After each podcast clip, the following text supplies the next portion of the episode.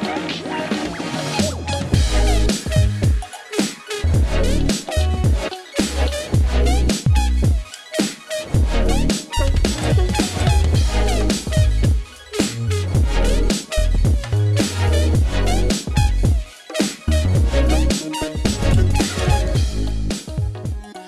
Herzlich willkommen zu einer neuen Episode des Talent for Glory Podcast. Heute beschäftigen wir uns mit dem Thema Employer Branding in-house versus extern mit einer Agentur. Genau.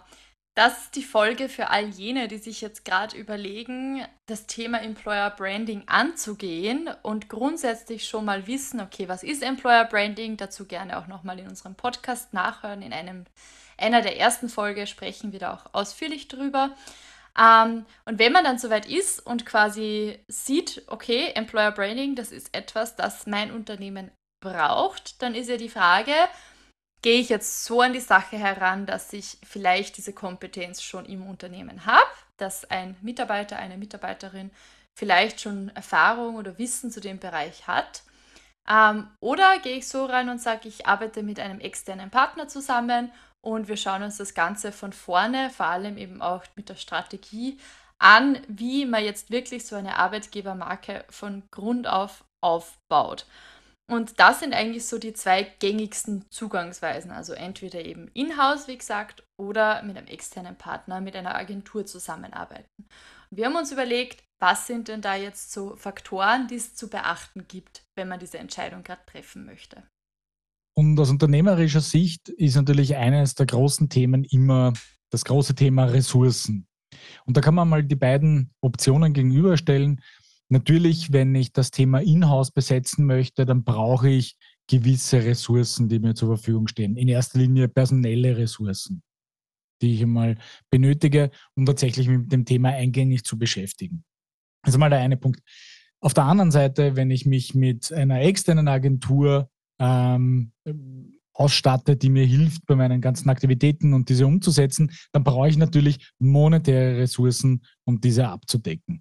Das wäre mal schon einer der ersten Faktoren, die logisch sind, auf der Hand liegen, aber trotzdem irgendwo einmal an die Oberfläche kommen sollten. Mhm. Und dazu gibt es vielleicht noch zu erweitern, dass selbst wenn man natürlich mit einer Agentur zusammenarbeitet, arbeitet, ähm, man trotzdem einen entsprechenden Ansprechpartner im Unternehmen hat und dennoch sicher die, die eine oder andere Arbeitsstunde in das Thema Employer Branding fließen wird, einfach weil der Blick von innen aufs Unternehmen, auf die Unternehmenskultur, die tagtäglich gelebt wird, immer noch ein anderer ist als den, den man von außen bekommen kann.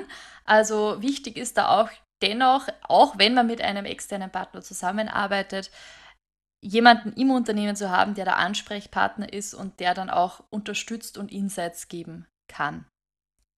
Nächster Punkt, ähm, der mir einfällt, ist, wenn ich in-house das Thema besetzen möchte und intern daran arbeiten möchte, dann hat das einen wahnsinnigen Vorteil, den man mal ins Treffen führen muss, nämlich ich kenne das Unternehmen aus interner Sicht einfach am besten, am längsten, verstehe das Wesen, kann die Seele des Unternehmens transportieren, bekomme die Vibes der Mitarbeiterinnen, der aktuellen Mitarbeiterinnen mit, bekomme die Reaktion auf dem, ähm, auf dem Recruiting-Markt mit, wenn ich neue Leute suche. Und das ist natürlich ein unglaublicher Vorteil gegenüber der Arbeit mit einer Agentur, die das natürlich erst einmal alles erfahren und lernen muss. Das heißt, der Lernprozess, dorthin zu kommen, ist einmal ein sehr langer.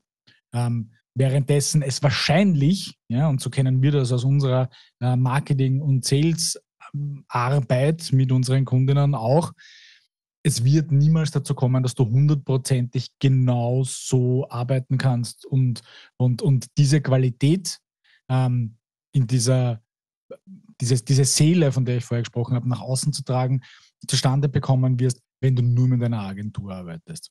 Wohlgemerkt, mhm. ich habe das Wort nur verwendet, aber dazu kommen wir gleich. Ja, da hast du natürlich vollkommen recht, René.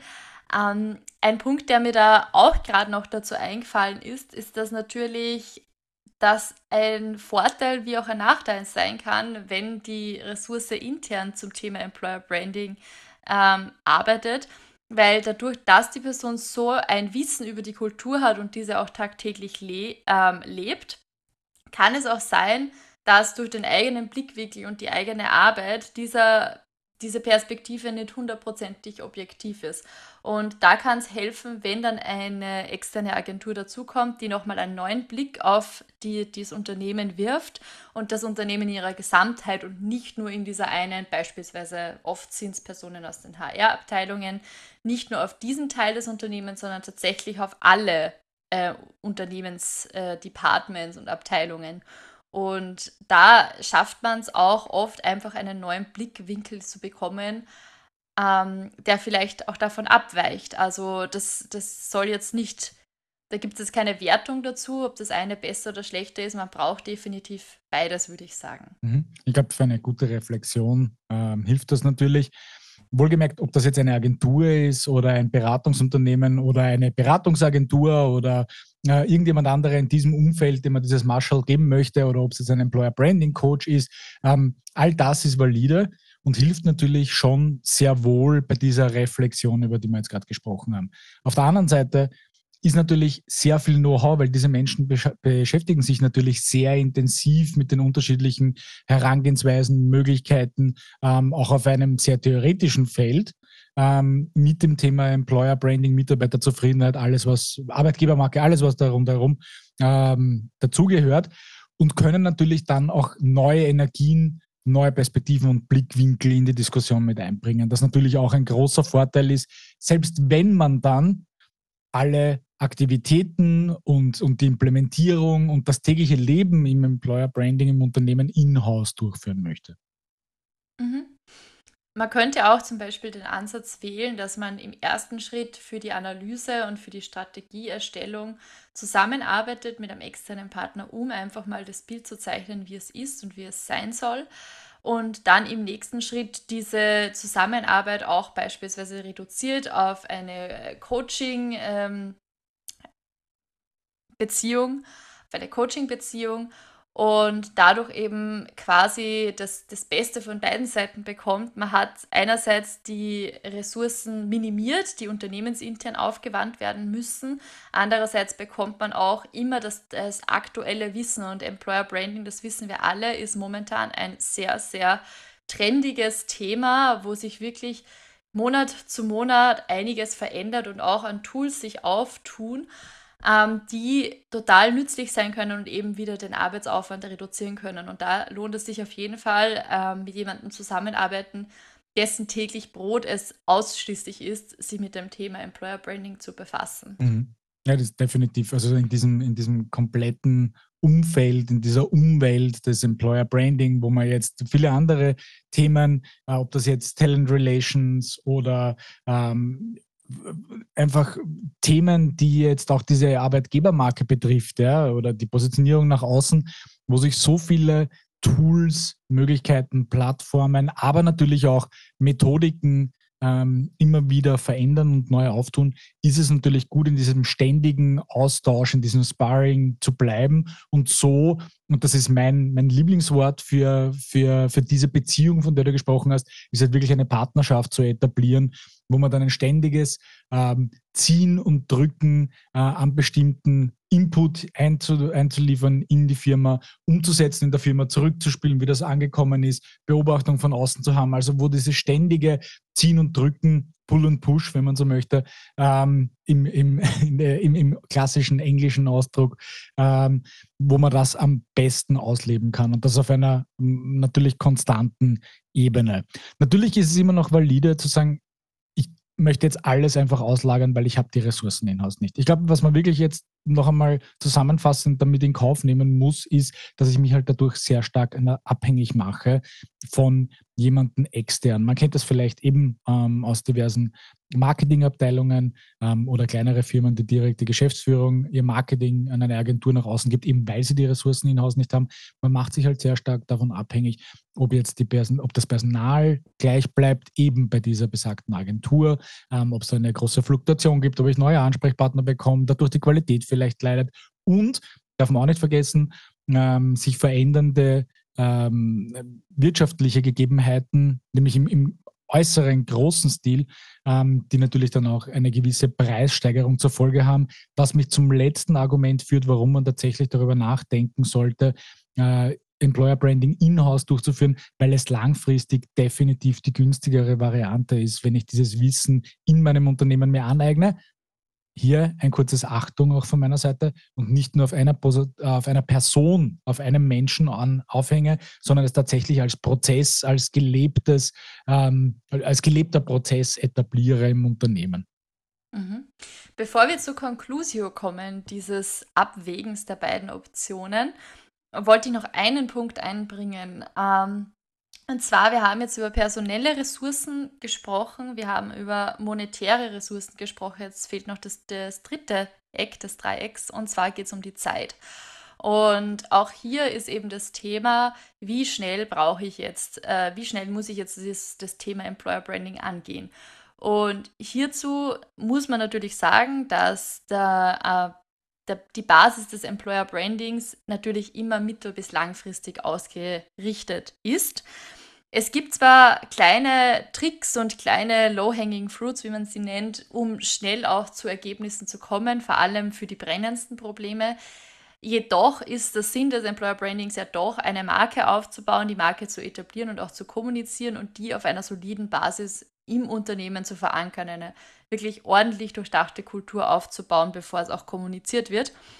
Und ähm, das jetzt vorweggenommen, das ist jetzt an sich noch kein Für oder Wider für Inhouse oder extern. Aber das Thema ist schon, es sind momentan gerade extrem viele Unternehmen auch auf der Suche nach ähm, Employer Branding Experten und momentan gibt es auch tatsächlich noch nicht so viele Personen, die tatsächlich diese, diese Kompetenz haben. Das heißt, es kann sich einfach verzögern, bis man mit dem Thema loslegen kann, wenn man diese Person erst rekrutieren muss. Wohingegen natürlich in der Zusammenarbeit mit einem externen Berater oder einer Agentur kann ich das quasi innerhalb von wenigen Wochen eigentlich mit dem Projekt starten. Und je früher ich starte, umso früher sehe ich natürlich auch die ersten Ergebnisse.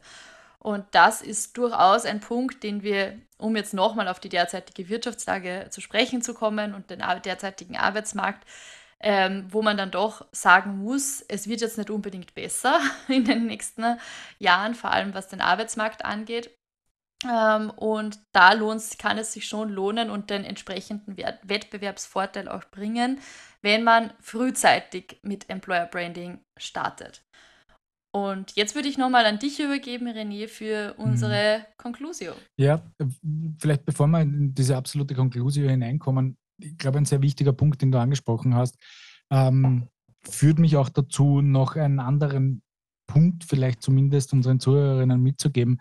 Das ist nämlich der, wenn ich jetzt Mitarbeiterinnen im Unternehmen habe, die jetzt dieses Employer Branding Thema zusätzlich zu ihren täglichen Aktivitäten, ja, was auch immer die jetzt umfassen mögen, ähm, umgehängt bekomme, dann ist es natürlich auch eine, eine, eine Frage der Prioritäten, was es immer ist. Und da ähm, kann man vielleicht auch noch sagen, ähm, jemanden zu haben, mit dem man auf partnerschaftlicher Ebene tatsächlich auch an den richtigen Prioritäten arbeitet. Du hast schon vollkommen richtig gesagt, es gibt so ein paar Low-Hanging Fruits. Ja? Ich glaube, dass es auch wahnsinnig wichtig ist, gerade bei solchen Aktivitäten, die mittel- bis langfristig ausgelegt sind, auch schnell einmal Ergebnisse zu sehen. Ja? Ähm, auch für eine Geschäftsführung, um das auch zu legitimieren, was man da macht.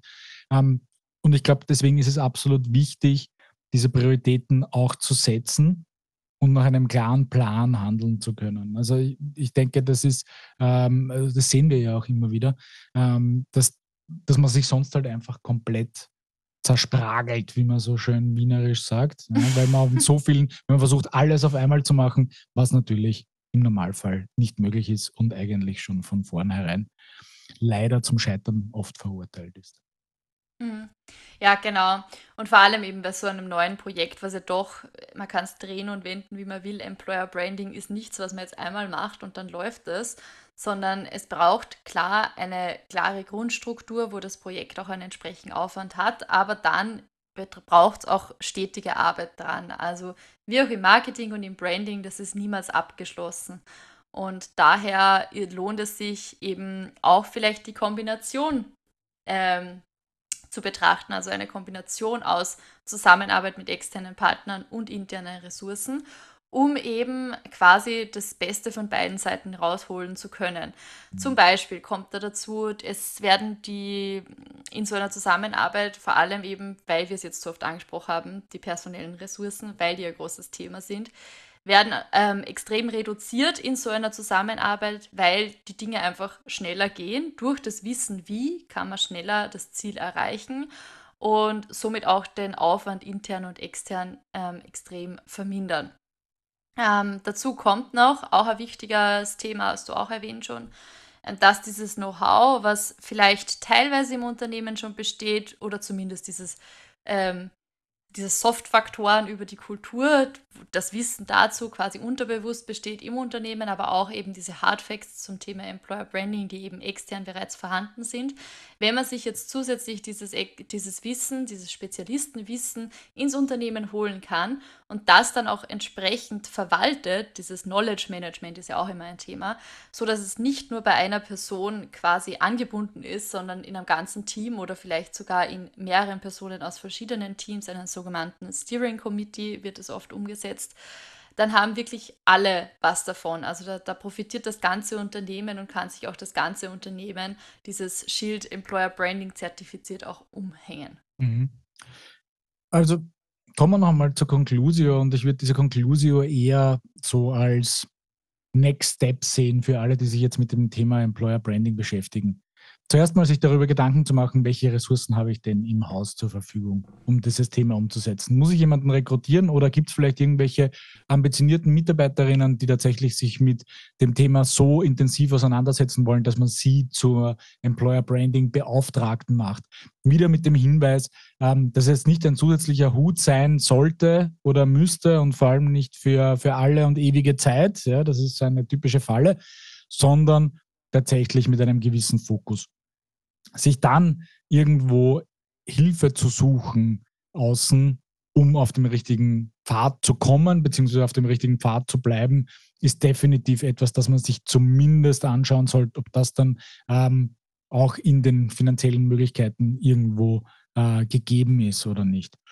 Und der dritte Punkt, den man da vielleicht noch mitgeben muss, ist, dass man jetzt tatsächlich erste Ergebnisse ähm, dass man danach trachten sollte, schnelle erste Ergebnisse zu erzielen, aber dass man immer wieder im Hinterkopf behält, dass es nun einmal eine mittel- bis langfristige Aktivität ist, Employer Branding, weil auch hier wieder der kurze Verweis, auch auf unsere vorigen Episoden, ähm, Employer Branding ist keine Einzelaktion, sondern wir haben dieses Employer Branding äh, Lifecycle Modell entwickelt, wo man tatsächlich sieht, das beginnt beim Recruiting und hört beim Austritt einer Mitarbeiterin auf, weil das beginnt das Rad für eine neue Mitarbeiterin oder vielleicht sogar für die selber irgendwann einmal wieder ähm, von neuem. Und dazwischen liegen einige Schritte, die alle Teil dieser Employer Value Proposition, der Arbeitgebermarke beziehungsweise des gesamten Employer Branding Prozesses sind. Und zu guter Letzt, äh, ein Faktor, den man nicht vergessen sollte, ist, dass der die Mitarbeiterin, die mit dem Thema Employer Branding betraut wird, auch entsprechend Wertschätzung entgegengebracht wird. Er oder sie kann sich dadurch weiterbilden und das ist auf jeden Fall auch ein Faktor, den man immer im Auge behalten sollte. Ich glaube, wir haben jetzt einen guten Überblick gebracht über Vor- und Nachteile und für und wider von Agentur, externer Zusammenarbeit oder auch was ähm, damit verbunden wäre, das Thema Employer Branding komplett in-house abzuhandeln. Schlussendlich, ja, liegt es jetzt bei dir, lieber Hörer, liebe Hörerin, dir zu überlegen, wie es für dich jetzt weitergeht. Und wenn es dabei Fragen gibt, kannst du dich natürlich jederzeit gerne an uns wenden und wir helfen gerne weiter. Das war der Talent for Glory Podcast. Und welche Geschichte erzählst du?